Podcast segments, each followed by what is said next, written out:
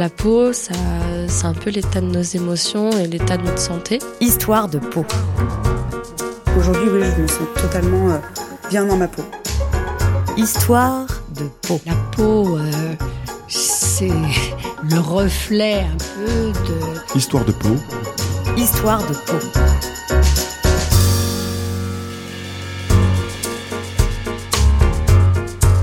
Histoire de peau est un podcast wholesome dans lequel nous aimons vous raconter des histoires de peau, mais pas que. La peau est un objet de désir, de soin, de contrôle. Elle peut aussi être l'objet de modifications, de changements pour se rapprocher d'un idéal ou envisager d'être un autre.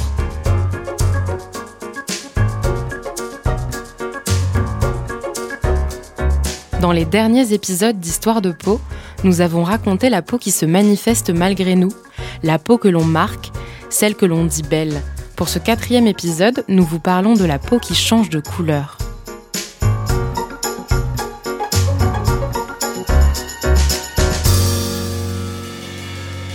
Histoire de peau est un podcast imaginé en collaboration avec Sanofi, engagé dans la recherche en dermatologie. Épisode 4. J'ai voulu une dépigmentation, mais suis-je quelqu'un d'autre?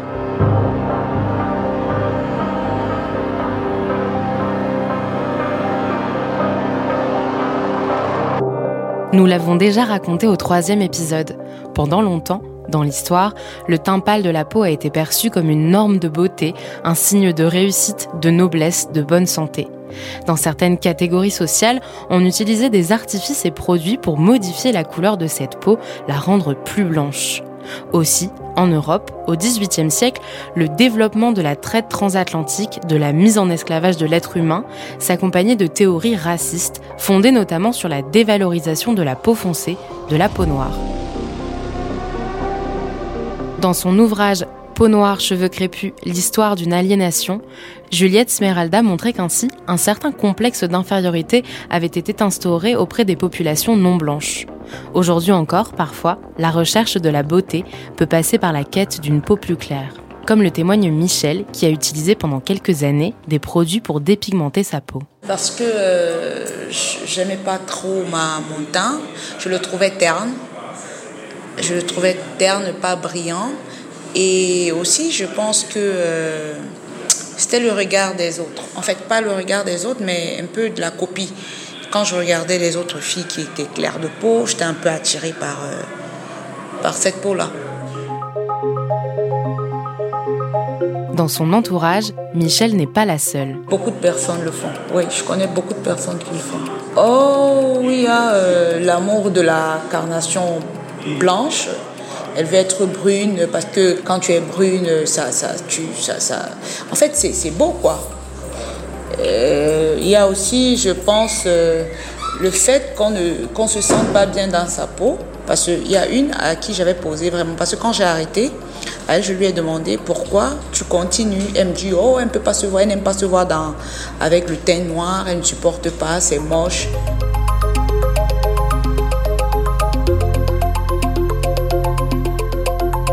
Être brune au Cameroun, cela signifie être un peu plus clair de peau. Mais de quoi parle-t-on exactement quand on parle de dépigmentation de la peau? Antoine Mahé, professeur conventionné à l'Université de Strasbourg, dermatologue en poste à l'hôpital Pasteur de Colmar, nous l'explique. La dépigmentation, ça veut dire moins de pigments, hein, euh, étymologiquement. Donc ça, ça peut venir de façon spontanée, euh, et on pense en, en, tout premier lieu, bien sûr, au vitiligo, hein, qui est une euh, dépigmentation complète de certaines zones de la peau. Et à côté de ça, il y a des médicaments qui peuvent dépigmenter la peau. Alors, c'est un bien grand mot parce que euh, ils vont juste euh, diminuer la quantité de pigment. Donc, c'est pas dépigmenter, ce qui voudrait dire qu'il n'y a plus aucun pigment, mais c'est plutôt une, euh, diminution. Le terme technique, qui est un petit peu technique médical, j'en suis désolé, ce serait plutôt le vrai terme hypopigmentation, c'est-à-dire moins de pigmentation. Donc cette hypopigmentation, elle peut être obtenue effectivement par un certain nombre de, de médicaments et de crèmes essentiellement ou de lotions. Des produits qui sont facilement accessibles. Parfois j'allais en parfumerie, je, demandais, par exemple, j'ai besoin d'avoir une teinte de plus, je veux nettoyer ma peau, je veux que ça soit un peu plus clair. Du coup, euh, le, vendeur me proposait euh, des produits. Et aussi, j'avais une sœur qui, est toujours dans la dépigmentation, euh, qui me proposait aussi des produits.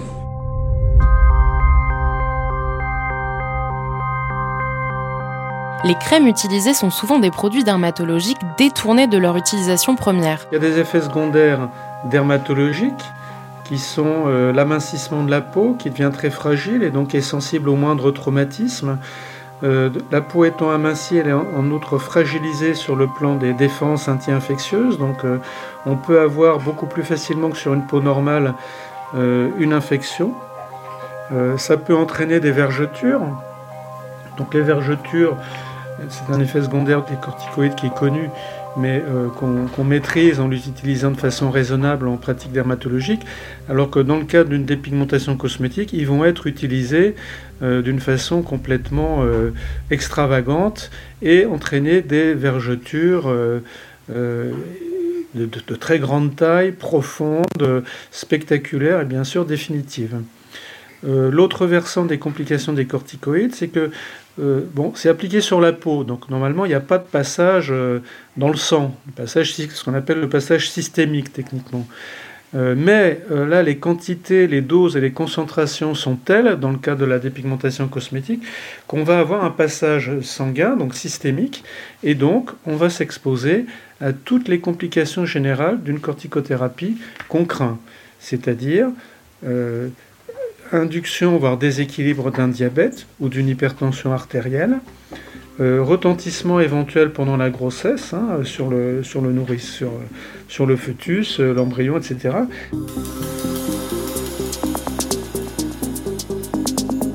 Certains produits entraînent aussi un effet inverse, c'est-à-dire l'apparition de taches foncées. Moi, j'ai arrêté les crèmes parce que à un moment, je, je, ça me sortait euh, des taches ça me donnait des, des, veines, j'avais des veines vertes.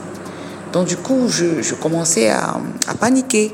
Et puis, euh, il y a mon copain qui m'a dit non, je trouve pas que, euh, je pense que tu dois arrêter d'utiliser ces produits parce que ça t'abîme la peau, tu, ta peau devient euh, bizarre et tout.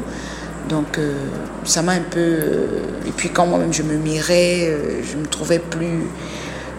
C'était bizarre en fait, ma peau était devenue bizarre avec des taches, avec des veines très apparente et du coup euh, ça m'a ça m'a donné envie d'arrêter.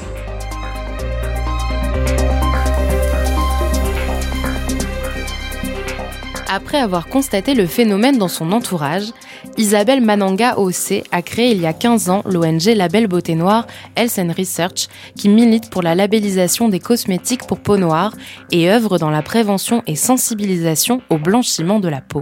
En fait, c'est tout type de personne qui est concerné. Il n'y a, a pas de classe particulière. Et il faut savoir qu'on est sur une thématique mondiale, donc c'est une une approche multiculturelle. Donc on peut, on va de, de l'Asie euh, à l'Amérique, euh, à l'Australie et jusqu'en Afrique. Voilà. Donc euh, voilà, on a donc des populations qui sont très différentes, hein, qui sont pas que africaines, comme on aurait pu le croire.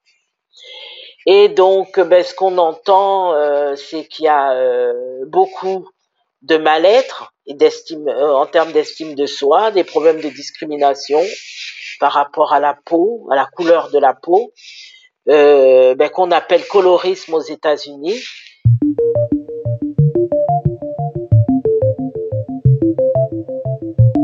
Dans l'ouvrage La condition noire, l'actuel ministre de l'Enseignement supérieur, Papendiaï, définissait le terme de colorisme.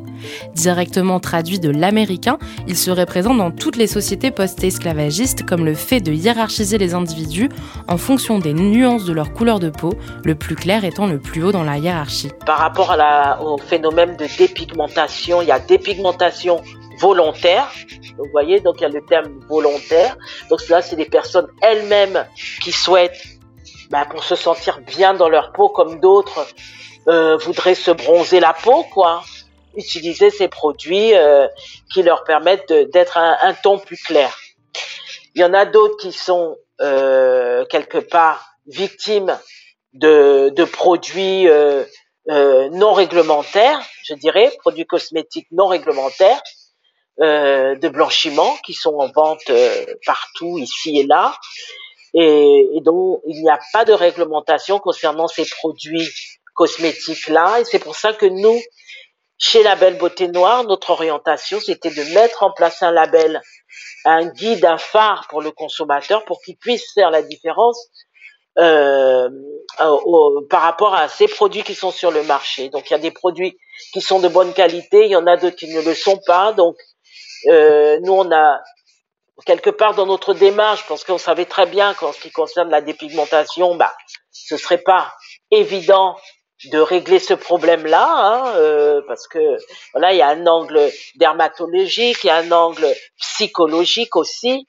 euh, concernant des personnes qui se sentent pas bien dans leur peau, qui sont victimes du racisme, qui sont victimes du colorisme. Donc c'est vraiment des grandes questions dans les communautés multiculturelles, aussi bien en Inde qu'aux États-Unis, qu'en Afrique, qu'en France. Voyez.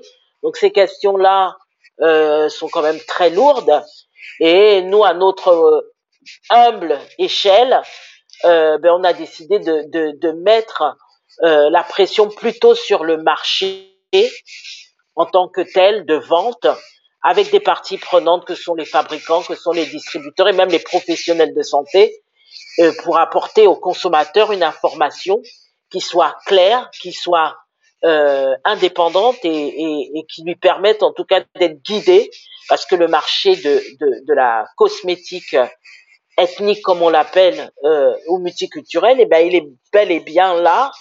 Et euh, nous, c'est plutôt sur cet angle-là qu'on a souhaité, euh, dans un second temps, apporter aussi euh, une certaine euh, pression. Autour de la dépigmentation, beaucoup d'interrogations, mais de la honte aussi. Plusieurs personnes ont refusé de témoigner sur le sujet, contrairement à Michel qui a accepté tout de suite. Oui, les gens ont honte parce que c'est pas c'est pas en fait quand on va te regarder, tu es brune mais on sait que tu te décapes. Parfois, et surtout quand la, dépigmentation prend une tournure, quand ça te laisse les taches, quand ça te, ça te laisse des bobos, ça fait honte. Alors oui, il y a un phénomène de honte. Alors là, euh, même si la dépigmentation euh, cosmétique est très courante, elle est euh, socialement, elle est très critiquée. Les médias ont parfois un rôle ambigu à ce sujet. Parce que dans la, la dénonciation d'une pratique qui effectivement est dangereuse au point de vue sanitaire, il y a souvent une surenchère et qui place la question à un niveau moral. Alors, le fait est que euh, des personnes de peau noire qui veulent s'éclaircir, euh, ça fait réagir. Euh, il y, a, une réaction assez spontanée, très fréquente, qui est de dire Ah, mais c'est en fait un refus de sa couleur naturelle. Et là, on tombe dans une interprétation raciale ou racialisante de la question qui, effectivement, euh, ne peut avoir que comme con conséquence une condamnation d'ordre moral.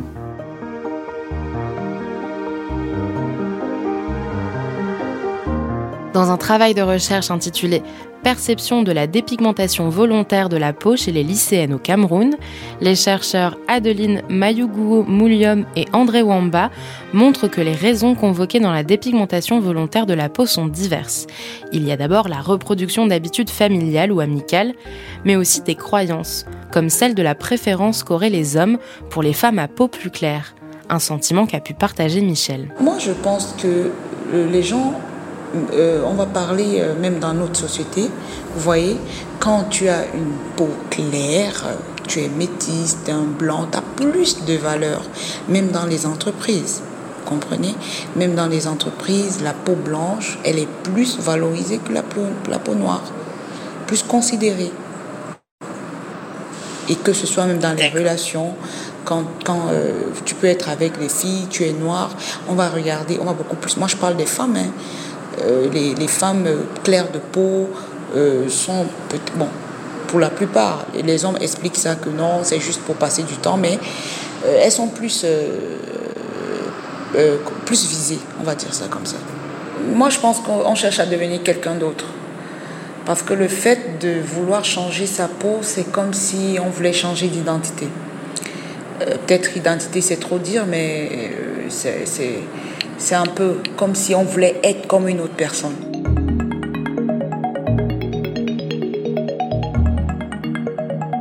En cause dans les travaux des chercheurs une histoire aussi de représentation médiatique et culturelle. Dans le documentaire Noir en France de la journaliste Aurélie Perrault et de l'écrivain Alain Mabankou, on peut voir des petites filles à la peau noire passer le test dit de la poupée. Elles doivent choisir entre la poupée blanche et la poupée noire, et toutes préfèrent la poupée blanche. La poupée noire étant jugée moins jolie. Je pense que euh, c'est un peu euh, le manque. Aujourd'hui, de plus en plus, la femme noire est représentée, mais euh, pas, pas vraiment comme il se doit. Parfois, quand on regarde, c'est même dans les, publicités, il y, a, un style de femme. Elle est peut-être une. On choisit une femme noire euh, parmi tant d'autres. Et puis, c'est toujours en minorité, en fait. Les femmes noires ne sont pas assez euh, représentées, je pense.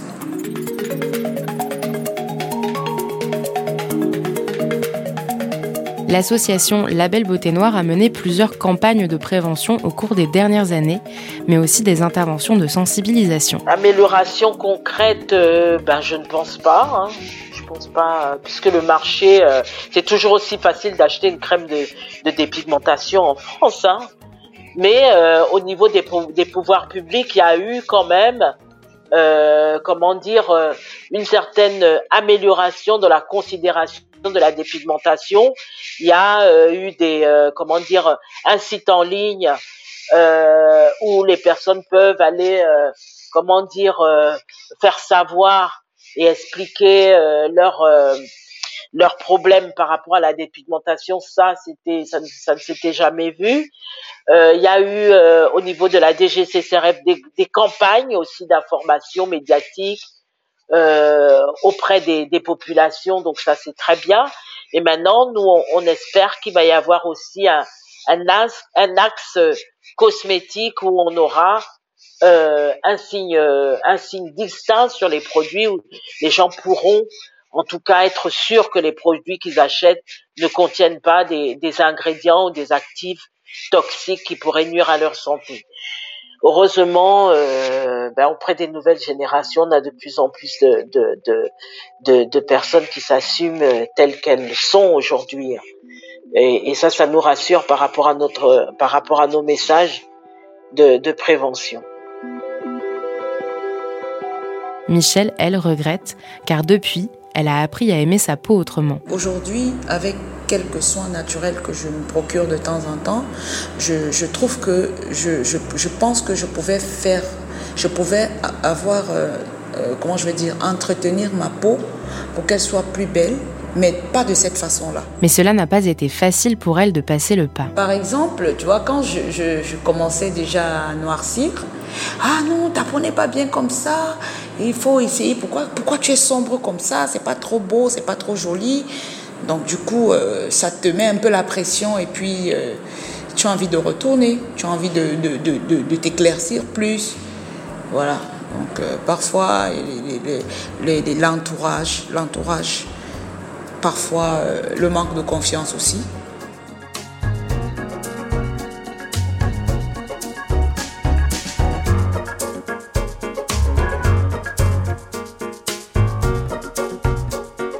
Peut-être que Michel n'est pas devenu quelqu'un d'autre, mais ses histoires de peau, cela a pu agir sur sa confiance et elle a dû résister à une certaine forme de pression sociale.